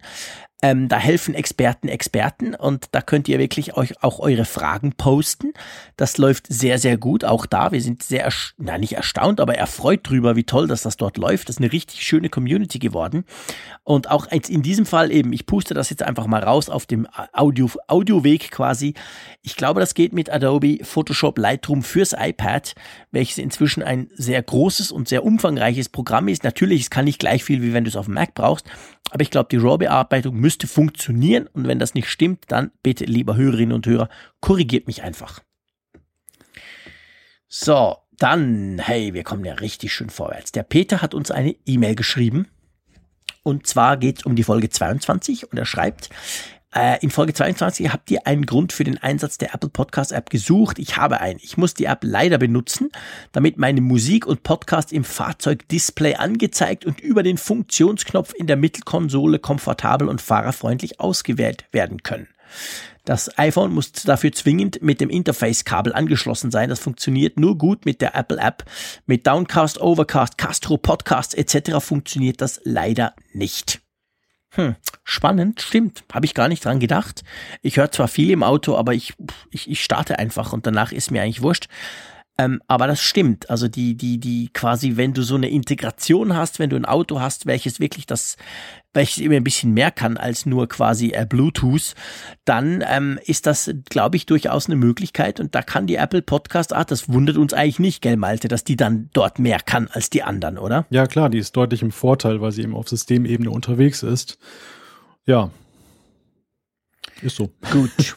Okay, also Peter, ähm, von dem her, das stimmt. Ich glaube, da, da gibt es auch keine Lösung vor der Hand, weil eben die Apple Podcast App ist halt wunderschön integriert, kann auf all die, all die Dinge zugreifen, was die anderen nicht können. Aber du hast noch eine zweite Frage geschrieben. Magst du die vorlesen, Malte? Ja, er fragt, da wir immer so gute Tipps und vor allem Erfahrungen haben, würde er gerne noch eine Frage nachschieben. Mit seinem kleinen Unternehmen, sieben Mitarbeiter, möchte er gerne von lokal installierten Office-Anwendungen, Word, Excel und so weiter und lokaler Datenspeicherung ähm, zu einem Cloud-Anbieter wechseln. Es geht da um Angebote, Kunden-PDFs, Info-PDFs. Äh, hier kommen Office 365, Google Apps oder Apple Work in iWork in Frage. Google findet er sehr komfortabel und schnell, aber wie ist es mit dem Datenschutz? Im Profi-Paket gibt es da auch Verschlüsselung und so weiter. Haben wir da eine Empfehlung oder einen Tipp? Ja, grundsätzlich, äh, es gibt verschiedene Möglichkeiten. Ähm, iWork, ich sag's ganz ehrlich, lasse ich mal aus, außen vor. Äh, ganz einfach, weil das, also vom Funktionsumfang es ist nicht eine wirkliche Cloud-Lösung. Du kannst natürlich in der Cloud speichern, aber es ist nicht so, dass du in der Cloud an und für sich wirklich arbeitest. Bei Office 365 gibt es eigentlich zwei Varianten. Die eine ist, wenn du das Abo abschließt, ähm, dann hast du ja auch die Möglichkeit, deine gesamten Office-Apps ganz normal wie früher runterzuladen, lokal zu installieren, zu arbeiten und du kriegst ja eben noch ein Terabyte Speicher im OneDrive, dem, dem der Cloud-Lösung von Microsoft. Da könntest du natürlich deine Dokumente dort ablegen. Es gibt auch eine webbasierte Lösung von, von Office, also da hast du quasi Word und Excel im Web. Das sieht auch dann genau gleich aus wie das normale Office, kann natürlich nicht ganz so viel, aber da arbeitest du dann quasi direkt in der Cloud und da arbeitest du dann eigentlich so, wie du das bei Google Apps machst, weil Google Apps findet ja ausschließlich im Browser statt. Also da hast du ja Google Docs, Google Tabellen äh, etc. und das ist alles ja im Browser. Ich arbeite sehr gerne mit Google Docs. Du glaube ich auch, Malte, weil wir machen ja unseren Apfelfunk darüber zum Beispiel. Ähm, wie, wie findest du Google Docs? Äh, ist das etwas, was man empfehlen kann oder sagst du da, Hurra, Datenschutz, böse Amerikaner? Ja, das ist eine gute Frage. Kalt erwischt. Nein, also ich benutze Google Docs äh, auch sehr gerne. Ich ähm, habe das für mich so als Instrument ursprünglich entdeckt, wenn ich zu Hause mal einen Artikel vorbereite, den ich dann mhm. in der mhm. Redaktion dann weiter bearbeiten möchte und dass ich dann, das kommt noch so aus dem USB-Stick-Zeitalter, muss ich sagen, mhm. ähm, wo ich dann halt immer mal vergessen habe, die Datei dann auf dem Stick zu aktualisieren und dann war das ein Kuddelmuddel. Also wesentlich einfacher über Cloud das zu machen. Insofern ist meine Nutzung aber auch natürlich wesentlich kleinteiliger, auch wenn sie jetzt zugenommen hat durch verschiedene andere Sachen, als jetzt zum Beispiel für ein Unternehmen, was dann sieben Mitarbeiter hat. Und da ist eben die Frage auch der Organisation Organisation, inwieweit ähm, da eine übersichtliche Struktur ist, äh, ob alle Bedürfnisse abgedeckt werden. Also ich maße mir da nicht an zu sagen, weil mir das jetzt gut gefällt, ist das jetzt etwas, was jedem bei jedem gut passt. Ja. Ähm, ich, ich grundsätzlich bin ich aber kann ich sagen, es läuft sehr stabil und zuverlässig. Also ich habe da noch nie erlebt, dass ich da nicht an meine Sachen rangekommen bin. Ja. Der Datenschutzaspekt, ja gut, das hängt natürlich immer maßgeblich davon ab, mit was man da hantiert. Klar. Also ich denke auch, äh, wenn du einen Zwischenschritt, ich, ich weiß nicht, wie ihr jetzt arbeitet, ich könnte mir vorstellen, wahrscheinlich lokal installierte Office-Anwendungen, ähm, da kannst du natürlich mit Office 365 hast du quasi beides. Du installierst die Applikation, wenn du möchtest, immer noch lokal, aber du kannst zum Beispiel die Ablage mal in die Cloud verschieben, in dem Fall ins OneDrive. Und dann, wenn du das schon hast, kannst du natürlich dann auch mal anfangen und sagen, okay, jetzt brauche ich eben diese, diese, diese Office-Anwendung direkt im Web, also ohne die lokal installierte. Aber die Frage generell stellt sich auch, mit wem tauschst du Daten aus? Was musst du für Formate können? Wer ähm, schickt dir Daten? Wem schickst du wiederum Daten? Also das ist ja immer so ein eine bisschen Sache. Es kommt auch auf die Komplexität der, der, der Dokumente an. Wenn du natürlich ein Excel-File jetzt schon hast mit unglaublich vielen äh, Form, Formeln, Tabellen etc., dann ist es nicht ganz einfach, das rüberzunehmen. Da, da wirst du viel Arbeit und Mühe auf verwenden müssen. Wenn du eher einfachere Dokumente hast, wie ich zum Beispiel, ich habe vor allem einfach ja, Textdokumente im Word und, und ein paar Tabellen im Excel. Damit hat sich dann, das kannst du eigentlich überall inzwischen machen. Da ist die Kompatibilität auch gewährleistet. Also von dem her, ähm, ich möchte dir keine Empfehlung geben. Es sind eigentlich alles gute Programme. Äh, ich arbeite sowohl mit Office 365 wie mit Google Docs äh, im Geschäft wie auch privat und finde beide super. Was halt bei Google Docs wirklich ganz, ganz große Klasse ist und das schätze ich sehr, ist, wenn halt mehrere Leute gleichzeitig am gleichen Dokument arbeiten weil das hast du super gut, es funktioniert perfekt, es wird visualisiert, wer gerade wo was schreibt und verändert. Das ist etwas, was ich sehr schätze, wenn du mit mehreren Leuten zusammenarbeitest.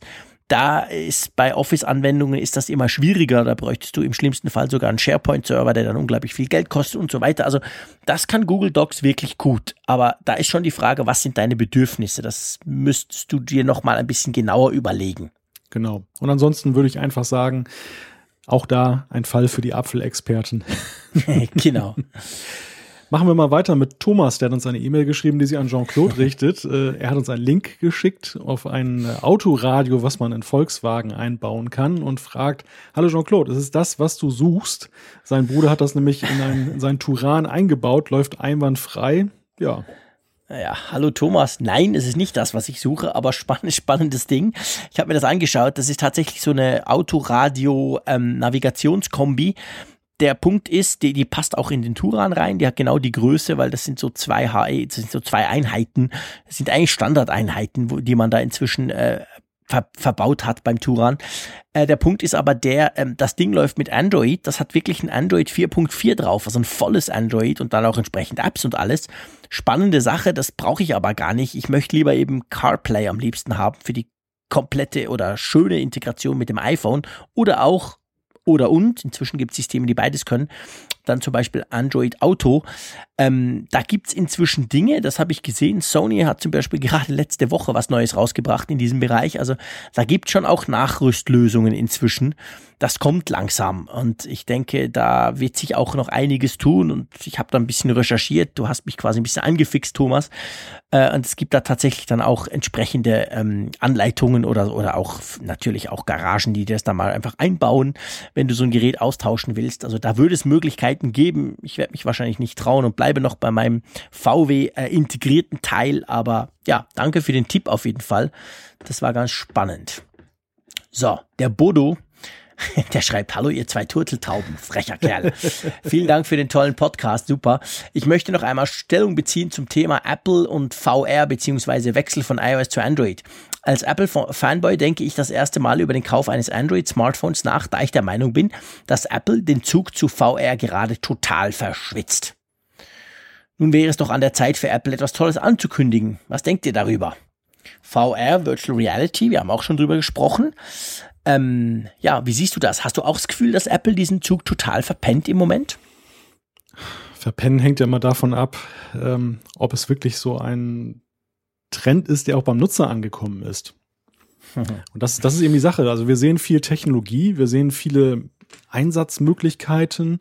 Ähm, das erinnert mich immer so ein bisschen an diese UMTS-Geschichte, die hoch gefeiert wurde und es hat Jahre gedauert, bis dann doch mal eine sinnvolle Anwendung dafür da war. Äh, da sind vorher dann schon hier in Deutschland dafür hunderte Millionen Euro oder die Frequenzen versteigert worden. Ähm ich sehe das mit VR auch so ein bisschen. Hat, hat viel Zeug, ähm, um was Großes zu werden. Momentan muss ich persönlich sagen, außer einer Spielerei ist das noch nichts, was mir im Alltag fehlt. Und insofern Apple die sind ja eigentlich nicht diejenigen, die jetzt bei solchen Sachen eben an der Speerspitze sind, sondern die gucken immer, ähm, was ist eine sinnvolle Anwendung und, und ähm, vielleicht sehen sie sie noch nicht. Und das ist vielleicht der Grund, warum sie noch nicht einsteigen. Mhm. Wie siehst du das? Ja, ich sehe das ähnlich. Also es gibt ja so ein paar Cardboard-ähnliche VR-Lösungen für Apple, also quasi so, wo du dir aus, aus mehr oder weniger ähm, aus, aus, aus Pappe was zusammenbaust mit entsprechenden Linsen drin. Google hat ja sowas äh, ursprünglich mal äh, lanciert. Ähm, grundsätzlich ist es so im Mobilbereich, wir haben eigentlich nur Samsung, die haben ja diese, diese Gear VR, eine zugegebenermaßen sehr coole Brille, wo du vorne einfach dein Smartphone, dein Samsung-Smartphone reinklackerst und dann hast du diese Virtual Reality und in einer, finde ich, schon sehr beeindruckenden ähm, Qualität und Form. Das Ding kostet 99 Euro, also es ist eigentlich nicht, nicht sehr teuer. Du brauchst halt das entsprechende Smartphone dazu. Ähm, trotzdem, wenn man die anguckt, da kam jetzt gerade eine neue zusammen mit dem Galaxy Note 7 raus und da ist es so, die haben gesagt, sie haben eine halbe Million davon verkauft. Jetzt muss man aber wissen, vom Vorgängermodell, welches mit dem S7 und S7 Edge mitverkauft wurde. Jetzt muss man wissen, dass das S7 und das S7 Edge unglaublich erfolgreiche Smartphones sind. Da wurden Millionen und Millionen verkauft von. Und dann haben sie eine halbe Million von diesen VR-Brillen verkauft. Also das ist nix. Das ist das verdampft. Das, das, das wirst du wahrscheinlich in der Bilanz von Samsung nirgends finden. So klein ist es. Also das zeigt schon auch noch, das Ganze wird zwar im Mobilbereich im Moment sehr gehypt, auch im generellen Bereich, aber am Schluss sind es doch recht wenige Leute, die sich tatsächlich so ein Teil dann kaufen oder sogar eine Oculus Rift oder eine HTC Vive mit entsprechendem super powervollen Gaming-PC. Also das sind sehr, sehr wenige und ich glaube schon auch, du hast recht, Malte. Apple macht ja niemals was für wenige. Apple macht ja nur, also alles, was Apple macht, will, soll ja die Masse erreichen. Das iPhone ist ein absolutes Massengerät inzwischen und bei, äh, bei allem anderen auch. Und Apple leitet sich davon, dass sie sagen, was will wohl der normale User? Was will die Masse? Was wollen die, die Leute haben? Was könnten sie attraktiv finden? Da machen wir es. Und ich glaube, unter diesem Aspekt ist VR für Apple im Moment einfach noch zu wenig attraktiv. Auch wenn ja, muss man sagen, der Tim Cook was anderes gesagt hat vor ein paar Monaten, gell? Da musst du mich nochmal erinnern.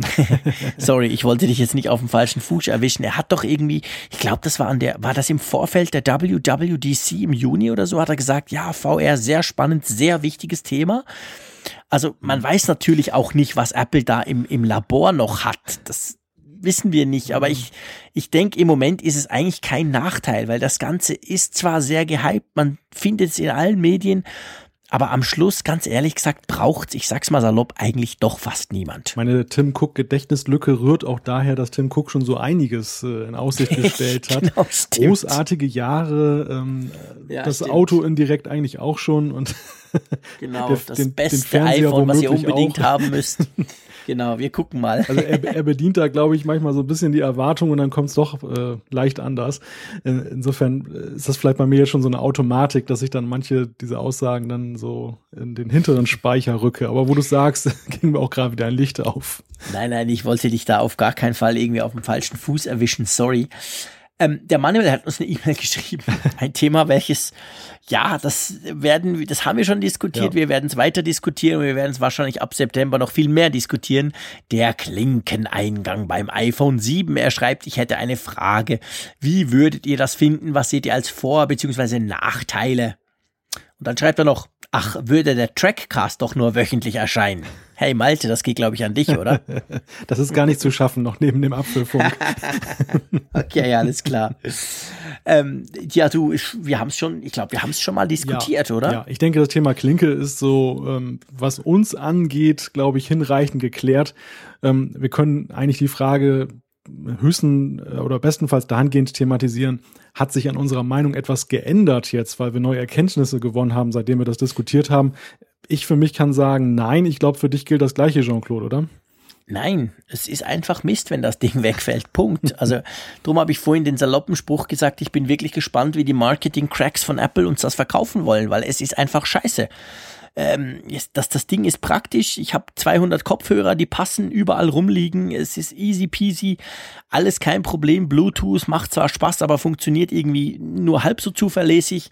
Und von den ganzen Profi-Anwendungen, die gerade wir Journalisten im Radioumfeld brauchen, wie Mikrofone etc., die im Moment noch sehr oft darüber laufen, will ich gar nicht erst sprechen. Also sorry, ich sehe da eigentlich nichts Tolles dran. Wenn Apple jetzt rauskommt in drei oder vier Wochen und sagen würde, ja, sorry, die, die Klinken, der Klinkenbuchse ist weg, aber dein iPhone hält dafür drei Tage. Oder es hat Fast Charge, ist in 20 Minuten aufgeladen. Deswegen, weil wir den Platz jetzt besser nutzen könnten. Dann werde ich es mir noch mal überlegen. Aber da das noch nicht der Fall ist, ist meine Meinung, das ist einfach Mist. Warten wir es einfach mal ab. genau, warten wir es einfach mal ab. So, der Sebastian, der geht, glaube ich, zu dir, oder? Ja, Sebastian äh, schreibt, dass äh, er Siri benutzt und die Lüfter, die im einen Moment noch voll laufen, bleiben dann plötzlich stehen, wenn man etwas sagt. Und da sagt er, das ist wieder Apple, weil bei Windows 10, da ist das eben nicht so mit den Lüftern, die laufen mit Volllast weiter, wenn man Cortana benutzt. Ja, und dementsprechend schätze ich mal, gibt es dann manchmal ein Missverständnis, weil dem ganzen Gerausche die Sprache untergeht. also er spricht natürlich, der Sebastian, von, vom Mac OS, genau. also von, von, von der aktuellen Sierra. Mac OS Sierra Beta, wo ja eben Siri auf den Desktop kommt. Und ich finde das ein schönes Beispiel, tatsächlich. Also das, das gefällt mir, Sebastian, weil das ist tatsächlich, wie du schreibst, typisch Apple. Die denken an solche Kleinigkeiten, dass vielleicht, wenn du einen Laptop hast oder je nachdem ein, ein, ein vielleicht etwas weniger powerful oder der ist im Moment gerade beschäftigt und surrt im im Hintergrund und dann sägst du Siri und dann brauchst du das eingebaute Mikrofon. Das könnte ja durchaus sein, dass das Rauschen des Lüfters dann stört. Und da hat Apple offensichtlich dran gedacht. Die Frage ist, wenn du ganz lange mit Siri ähm, Konversation machst, ob dann irgendwann die Lüfter doch wieder kommen oder ob das Ding einfach überhitzt. Das wäre noch, wäre noch mal auszuprobieren. Hitzegate. Hitzegate, genau, weil, weil du immer mit Siri quatscht und der die ganze Zeit die Lüfter anhalten muss. Ja. Weil er hat ja einen Grund, wenn er sie anmacht. Das ist ja, dass das Zeug einfach heiß wird. Aber trotzdem finde ich eine clevere Sache, da gebe ich dir recht kann aus eigener Erfahrung nichts dazu sagen, weil wenn ich mal Siri brauche, laufen die Lüfter, Lüfter selten, aber ich brauche ja auch Siri sehr selten. Von dem her kann ich da nicht viel dazu sagen. Aber ich finde schon, das ist so typisch Apple. Die denken, die denken manchmal noch an solche Dinge. Mhm. Ja, sehr schönes Beispiel. Ist mir persönlich auch noch nicht aufgefallen, aber wirklich, äh, das trifft eigentlich so den Kern. Gut, der Frank. Hallo nach Bern und in die Nachbarschaft. Wohne in Bremen, schreibt er. Bin ich ich bin ernsthaft einmal überlegen, mein MacBook Pro 13 zu verkaufen, um mir stattdessen einen Mac Mini ins heimische Büro an den LG-Monitor anzuschließen. Vermutlich würde ein Setup aus Einstiegs-Mac, also dem Mini, einem iPad und iPhone, den Großteil der Privatanwender von der Performance vollkommen ausreichen. Wie steht ihr zu meinen Überlegungen? Habe ich das zu Ende gedacht oder etwas Entscheidendes außer Acht gelassen? Naja, du hast natürlich relativ wenig Infos gegeben, Frank. Von dem her kann ich nicht sagen, ob du das schon zu Ende gedacht hast. Ähm, dazu müsste man wissen, was du denn wirklich so tust den ganzen Tag mit deinem Mac. Ähm, ein MacBook Pro 13 ist natürlich schon recht powerful, wobei man auch sagen muss, dass der Mac Mini in der aktuellen Version, das ist ja auch nicht mehr eine lahme Krücke, oder Malte? Nein, nein. Also der, der Mac Mini, der hat sich ja so ein bisschen vom Stiefkind von, zur, von der genau. Einstiegsdroge zum ernstzunehmenden Computer gemausert. Ja, hängt natürlich trotzdem von den Anwendungen ab. Also äh, ein iMac 5K, den man unter Volllast nutzt, kann er natürlich nicht ersetzen, naturgemäß. Ähm, dementsprechend bräuchte man tatsächlich ein paar mehr Infos, worum es jetzt geht, was damit gemacht werden soll, um dann eine Empfehlung auszusprechen, ob das sinnvoll ist. Aber unterschätzt nicht den Mac Mini, sage ich immer wieder. Ja, nee, das stimmt schon. Ich meine, der Punkt ist natürlich der, das MacBook Pro 13 kannst du immer mitnehmen. Und was du ja quasi machen würdest, Frank, wäre, du sagst, okay, zu Hause reicht mir ein stationärer und on the road habe ich ja iPhone und iPad und das reicht mir dann eigentlich auch. Ähm, und ich denke schon, das ist ganz generell jetzt mal ohne auf dein persönliches Setup einzugehen, aber das ist generell ein Trend, den man feststellen kann. Also ich, ich merke das sogar bei mir. Ich habe ja ein MacBook Pro 13 zu Hause wie auch im Büro und dann ein, ein, ein iMac 5K zu Hause. Und das, das, das MacBook Pro habe ich bis jetzt eigentlich immer hin und her genommen. Ich arbeite jetzt auch in Zürich, das heißt, ich fahre etwas länger Zug als früher und da hat man genug Zeit zum Arbeiten. Ich stelle aber fest, in den letzten sechs, sieben Wochen, wo ich das mache, stelle ich fest, dass ich eigentlich immer nur das iPad aus meinem Rucksack ziehe, das iPad Pro in dem Fall, das 9,7, das kleine. Und damit arbeite, ich habe jetzt die Tastatur, ich schreibe da drauf rum, ich brauche unterwegs äh, gar kein Notebook mehr. Wenn ich dann im Büro bin, okay, da habe ich einen Computer, da habe ich eben das MacBook Pro, ähm, dann habe ich zwei, drei Monitore dran, alles kein Problem. Also, aber ich stelle das sogar bei mir fest, dass ich eigentlich für, für wirklich unterwegs im Zug reicht mir ein iPad Pro völlig. Also ist völlig. Ist, meistens würde sogar das iPhone reichen für das, was ich tue, aber mit dem iPad Pro habe ich halt ein bisschen mehr Platz, kann auch mal einen Blogbeitrag schreiben. Aber das reicht tatsächlich. Also von dem her denke ich, der Trend, den du da machst, der ist, der passt, dürfte noch anderen so gehen. Oder wie siehst du das, Malte? Mhm. Ja, durchaus. Also ähm, das ist ja sowieso der Gedanke bei diesen Pro-Geräten, dass, ähm, dass in vielen Haushalten ist es ja so, dass der völlig über überzogene von der Leistung her Desktop-Computer abgelöst wurde ja. eben durch mobile Geräte. Ähm, ja. Stimmt. Das, das, in, in Deutschland war es immer so ein bisschen synonym Aldi-PC. Der Aldi-PC, der hatte so alle Haushalte erfasst, auch zum Beispiel jetzt meinetwegen Ältere, die jetzt einfach einen Computer haben wollen, um ans Internet zu gehen oder mal dem Enkel eine E-Mail zu schreiben. Und dafür brauchtest du dann ja eigentlich keinen Quad-Core äh, mit was weiß ich für einer ATI-Grafikkarte. Äh, und das hat sich ja alles drastisch geändert. Der PC-Absatz ist, glaube ich, auch deshalb insgesamt zurückgegangen, weil Klar. eben immer mehr Menschen eben auch sagen, ja Moment, das das Tablet, als wenig Nutzer kann ich es auch dezent verschwinden lassen. Ist jetzt auch nicht so, dass ich da irgendwie alles mhm. voll rumpeln muss in meiner Bude. Und gleichzeitig habe ich eben die Power, die ich brauche, plus Einfachheit, je nachdem, welches Gerät ich habe. Und äh, ja, klar, also ich sehe da auch ganz klar den Trend dahin, ähm, zum Minimalismus und dass man eben auch mehr eben darauf guckt, welche Bedürfnisse habe ich tatsächlich, brauche ich diese wahnsinnige genau. Power überhaupt. Es hat ja auch was mit genau. Stromrechnung zu tun im Endeffekt. Ja, klar, absolut. Und es ist wirklich, also ich, ich stelle das bei mir auch fest, die, das iOS-Betriebssystem, wir haben schon oft drüber gesprochen, hat halt gerade durch seine Beschränkungen hat es auch ein, hat es eine Attraktivität. Ich meine, nach wie vor, klar, das MacBook Pro, wenn ich das öffne, ist es auch ganz schnell aus dem Sleep Mode, aber das ist, das iOS äh, ist damit un, absolut unübertroffen. Wenn ich das aufmache und schnell mein Twitter checken will und ein paar Tweets absetzen, da bin ich unglaublich schnell auf dem iPad Pro ähm, und kann gleichzeitig relativ gut schreiben, habe einen schönen Bildschirm. Also das, das ist schon ein Trend. Ich denke, den, den hat Apple nicht angestoßen, aber den hat Apple zumindest aufgenommen durch diese, diese Pro-Modelle des iPads. Und der dürfte schon dazu führen, dass der eine oder andere sagt, hey, warum brauche ich zu Hause noch so ein super Megateil? Oder eben gerade, warum brauche ich eigentlich einen Laptop, der dann doch noch relativ schwer ist? Also selbst das MacBook Pro 13, finde ich, ist relativ schwer, wenn du es jeden Tag äh, hin und her schleppst. Und vielleicht ist das gar nicht unbedingt nötig. Also ich sehe das ganz ähnlich wie du, Frank, aber ich kenne natürlich dein persönliches Setup und vor allem deine Bedürfnisse an Apps und so nicht. Aber ich glaube, grundsätzlich der Weg ist nicht schlecht und das wird in Zukunft sicher noch mehr Leuten so gehen, weil er die mobilen Plattformen ganz generell immer an Power zunehmen, fast ein bisschen mehr sogar als die Desktops äh, oder die Laptops und dadurch natürlich quasi ähm, ja dieser Gap immer kleiner wird, dass du Sachen nicht machen kannst unterwegs und dann eigentlich das gar nicht mehr unbedingt nötig ist. So, ich würde sagen, wir haben ziemlich Feedback abgearbeitet, oder? ja, wir waren schon fast in eine Art Feedback-Rausch verfallen, wenn wir mal auf die Uhr gucken.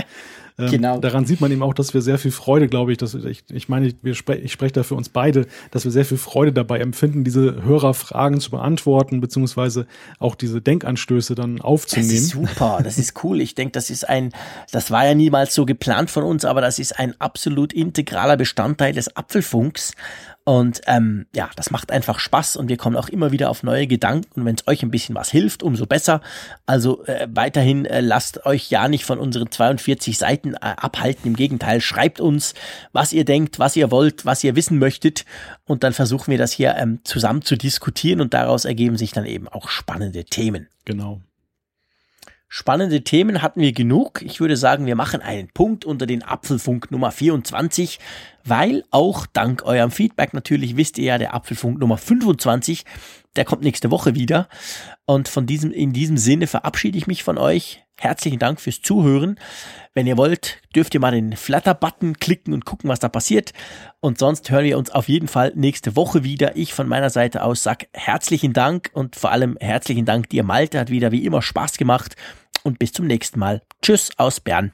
Danke dir, Jean-Claude, und äh, bis zum nächsten Mal.